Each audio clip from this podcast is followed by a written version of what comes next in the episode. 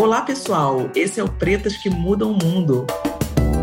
Podcast em que conversamos de maneira leve e direta sobre histórias de mulheres pretas que movem a estrutura todos os dias para deixar seu legado no mundo. Bora começar?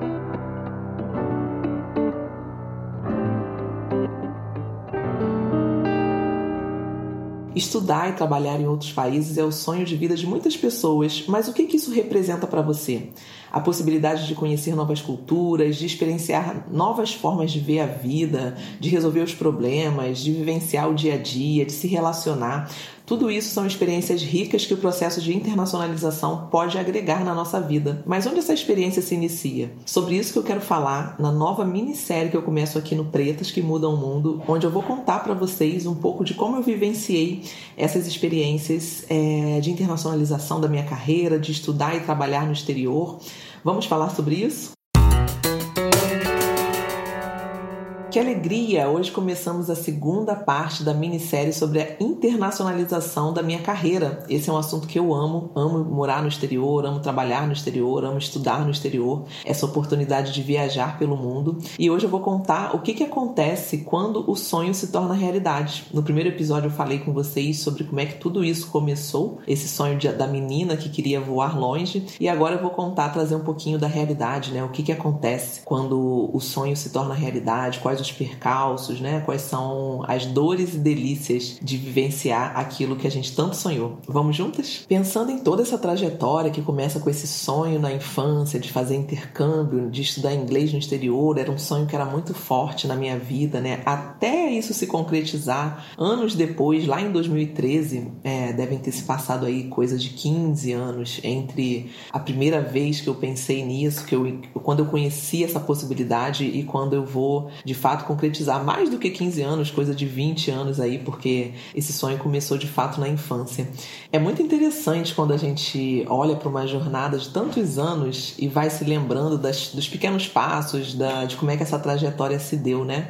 Eu me lembro até hoje, em 2013, quando de fato eu consegui concretizar o sonho de morar no exterior, de ir fazer intercâmbio. Eu fui em 2013 estudar inglês, então era bem aquele sonho de menina, daquela menina que queria fazer intercâmbio.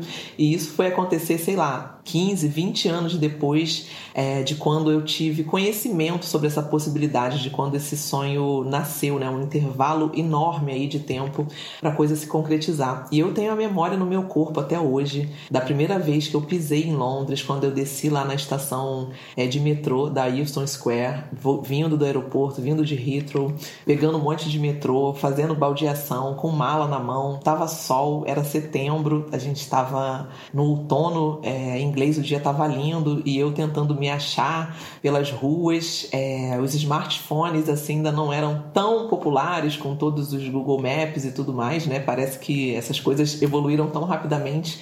E eu lembro que naquela época eu estava ainda com um mapa de papel, eu não tinha o chip do telefone, não sei, tentando me achar ali pelas, pelas ruas para encontrar é, a residência de estudante onde eu iria morar. E lembro da minha empolgação, da minha emoção. Caramba, finalmente eu estava realizando, eu estava concretizando aquele sonho.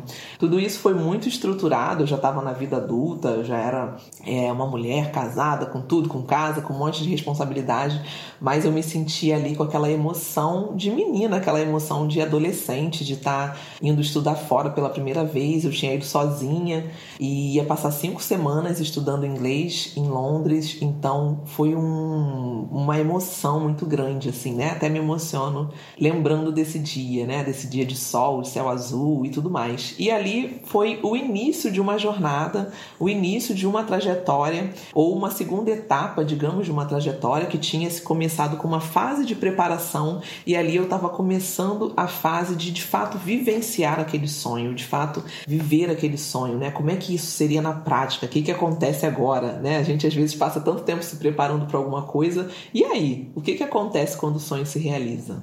Bom, e aí que eu fui com aquela sede, aquela vontade de fazer com que, de aproveitar ao máximo todas as oportunidades. Eu lembro que nessa época, em 2013, eu já estava no doutorado, então eu tinha, eu muito planejada, virginiana, muito organizada, tinha decidido que eu já estava com o doutorado sanduíche organizado, eu, tava, eu entrei no doutorado em 2010, então em 2013 eu já tinha aplicado para uma bolsa de doutorado sanduíche, já estava tudo planejado, tudo organizado para eu, eu ir passar uma temporada de nove meses na Universidade Nova de Lisboa, mas eu tinha lá atrás, lembra que eu contei no episódio anterior, plantado a sementinha para estudar uma, uma temporada em Londres. Então eu tinha contato com a professora Jane Sandel no King's College London e conversei com ela. Falei, Jane, eu, eu vou passar um período na Universidade Nova de Lisboa, fazendo doutorado sanduíche, estudando avaliação é, em saúde e eu queria saber se seria possível ficar como estudante visitante aí também no King's. E ela abriu essa oportunidade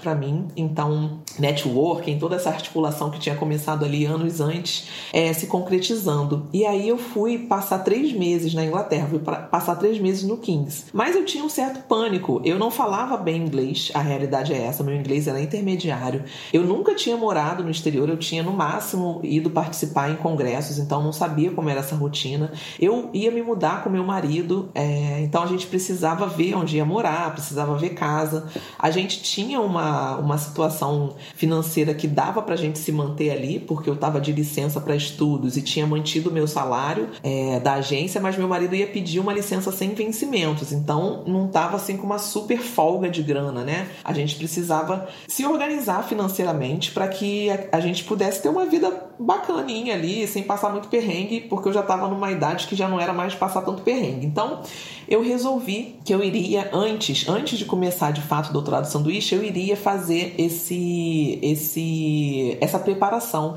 E na verdade isso foi em 2012. O doutorado sanduíche foi em 2013, mas a preparação foi em 2012. Então minha chegada lá em Houston foi em 2012, né? Não foi em 2013.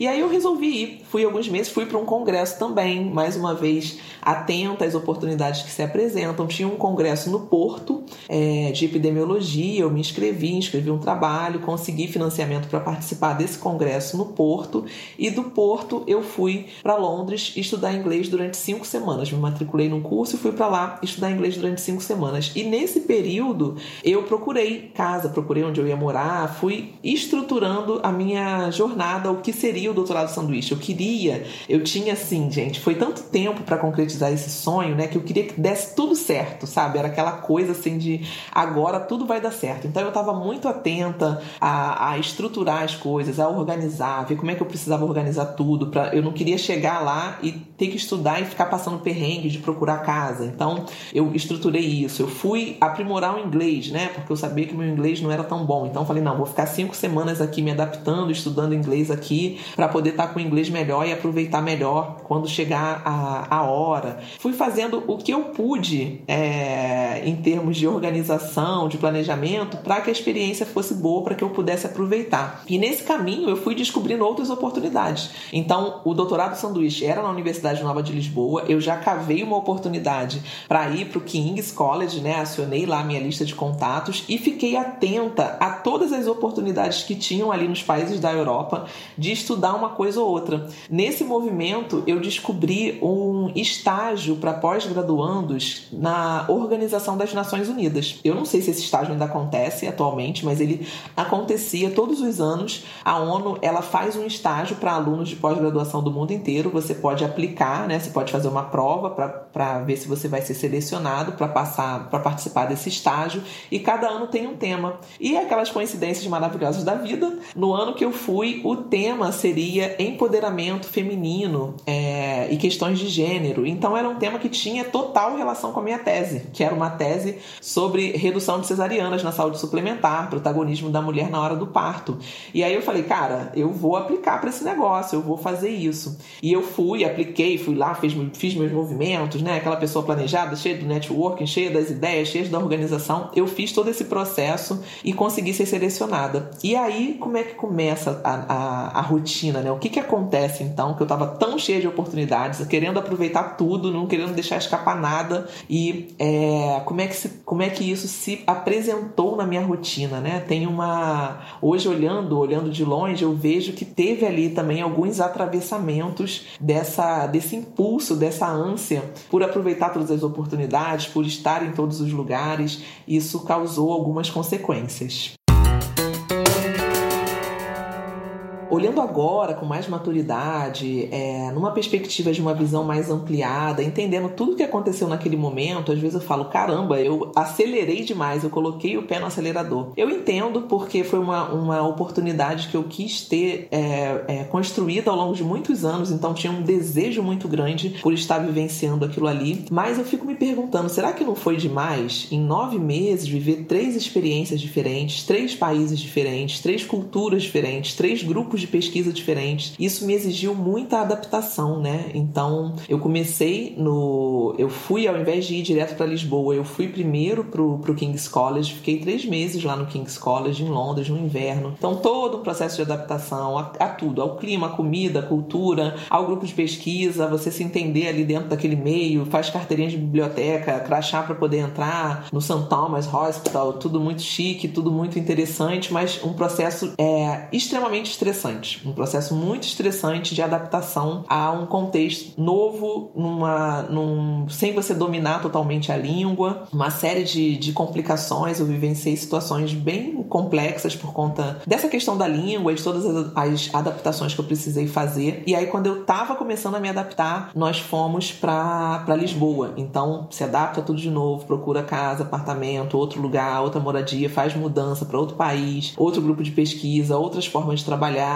estava escrevendo artigo, indo numa linha, aí vem uma outra orientadora. E aí, quando eu tava nesse meio tempo lá é, em Lisboa fazendo isso, já tava na época de ir pra, pra ONU, porque eu fui selecionada, né? Eu fiz bem direitinho ali o processo seletivo. É, fui selecionada, não falava francês, essa era uma das exigências e eu apliquei assim mesmo, mas aí eu fiquei com aquela tensão, ah, eu preciso saber falar pelo menos bonjour. E eu me matriculei num curso de francês, no meio do doutorado sanduíche, procurei uma cultura, é, uma como é que é o nome daquele curso de francês que tem aqui no Brasil também. Procurei isso lá no lá em Lisboa, achei, fui fazer francês. Então, o que eu percebo hoje é que teve muito atropelamento. Eu, na ânsia de aproveitar muitas oportunidades, eu passei por cima do meu ritmo, passei por cima das minhas necessidades, passei por cima também do ritmo do meu companheiro. Cristiano, meu marido, viajou comigo, tinha pedido uma licença sem vencimentos, tinha alguns objetivos também que ele queria concretizar, mas o que aconteceu foi que a gente ficava o tempo todo se adaptando adaptando a essas demandas novas que eu ia criando ali pra gente, muda de país, muda de lugar e faz curso e isso e aquilo, e isso causava distúrbios, isso causava é, uma perturbação ali na nossa rotina. Não teve nada assim de muito é, de muito complexo, de muito caótico, mas quando eu olho para tudo isso hoje, eu vejo que eu poderia ter aproveitado esse período de uma outra maneira. Eu poderia ter respeitado mais o meu ritmo. Eu fico me perguntando, será? Pra, o que, que eu fui fazer naquele curso na ONU, por exemplo? Será que isso realmente era necessário? Será que isso estava ligado ao legado intencional que eu estava construindo? Respondendo friamente hoje, olhando, né, é, a partir de uma visão ampliada, olhando de fora, olhando no, com, com essa vantagem da maturidade e de estar distante no tempo desses acontecimentos, eu vejo que não tinha. Era um desejo, eu também tinha um sonho aí de, de jovem adulta, de trabalhar em organismos internacionais, mas eu não estava trilhando trilhando esse caminho naquele momento. Então, ir para a ONU, ir para Genebra, 15 dias, é, todo um processo também de muitas adaptações, será que aquilo era necessário naquele momento? Obviamente, todas essas oportunidades enriqueceram muito a minha vida, a minha trajetória, me possibilitam estar aqui hoje contando essas histórias para vocês, procurando trazer elementos aí vivenciais, experiências vivenciais que possam é, te inspirar. Mas quando eu olho para minha vida, tudo isso, essas decisões, esse viver com o pé no acelerador, isso trouxe repercussões. Isso trouxe repercussões emocionais, muito estresse, muita ansiedade, muita angústia. O tempo todo, sabe, nesse movimento rápido, acelerado, vamos, não posso descansar. É, e trouxe repercussões físicas também. Eu lembro que nessa época, quando eu estava em Lisboa, aquelas comidas maravilhosas, pastel de nata, bacalhau, muito azeite, eu engordei 9 quilos em seis meses. E essas repercussões eu trago até hoje no meu corpo. Eu não consegui, depois disso, ainda é, me recuperar, digamos assim. Isso, isso é muito comum nas pessoas que estão fazendo doutorado, né? A gente ter algumas, desenvolver doenças crônicas, é, se tornar obeso, enfim, vários aspectos aí. Mas eu vejo que isso ainda foi mais forte é, por conta desse excesso de atividades que eu fiz. Eu acho que não é só sobre a gente aproveitar oportunidades, a gente aprender mais. Tudo isso me trouxe muitos excedentes que hoje eu posso colocar no mundo, hoje eu posso compartilhar, eu posso deixar minha contribuição no mundo de um lugar mais assentado, com mais fundamento, com mais certeza do que eu tô falando, porque eu tô falando de coisas que eu vivenciei. Mas isso também, além dos excedentes, isso trouxe excessos, excessos também que eu observo é, no meu corpo, no, na minha maneira de estar no mundo e que hoje eu tô revisitando, eu tô procurando trazer mais leveza cotidiana, eu tô procurando é, construir aí um bem viver também, não só ficar aproveitando oportunidades que se apresentam, né? Interessante porque essa construção começa lá atrás com a ideia de construir um bem viver, com a ideia de viver experiências, de poder aproveitar culturas, de poder mergulhar é, em, em, na diversidade, em culturas diferentes. Mas quando isso se tornou realidade, eu fiquei num modo ali tão de querer fazer, de querer aproveitar, que eu deixei de, de aproveitar em parte algumas experiências. Eu viajei pouco por Portugal, eu viajei pouco pela Inglaterra, até fizemos algumas viagens, fomos para Espanha, passeamos um pouco, mas a gente poderia ter aproveitado mais, a gente poderia ter, ter passeado mais. Não se trata de um arrependimento. Tudo isso foi é, contribuiu muito para eu me tornar a pessoa que eu sou hoje. Mas se trata de ter um, um olhar para aquilo que hoje eu faria diferente. Então, hoje eu estou muito mais atenta ao ritmo do meu corpo, ao que o meu corpo fala é, sobre mim, aos impactos de algumas decisões, especialmente dessas decisões da gente ir ultrapassando limites o tempo todo. Qual é o impacto que isso causa na nossa saúde física e mental? Qual o impacto que isso causa no nosso relacionamento? Então, é, a gente, num processo de liderança da nossa própria vida, num processo de construção da nossa trajetória no mundo, a gente precisa pensar nessas coisas também, precisa considerar essas coisas também.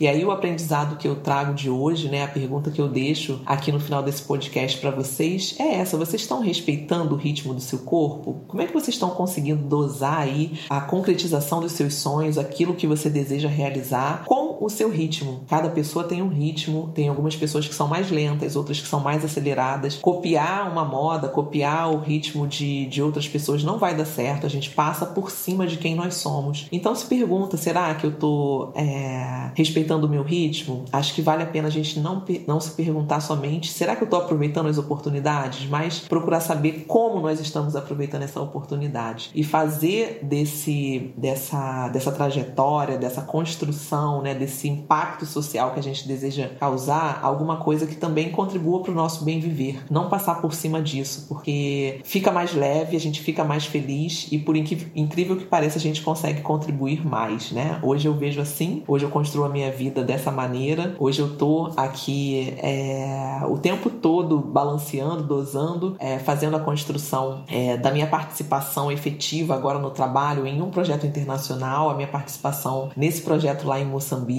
e isso tem muito mais relação com a construção da minha identidade, com o fortalecimento da minha identidade como mulher negra, o fortalecimento de uma, de uma cosmovisão africana na minha perspectiva de vida, que passa por tudo isso, que passa sobre respeitar seu ritmo, reconhecer seu ritmo, construir um bem viver. Mas esse é um papo para o próximo episódio, onde eu vou detalhar um pouquinho mais, onde eu vou aprofundar mais toda essa conversa aí sobre Moçambique, o que, é que eu estou fazendo lá, como é que é esse trabalho. É alguma coisa que as pessoas me perguntam muito e que eu curto muito, que eu gosto muito. Então acho que vai ser um episódio muito bacana. Vamos juntas!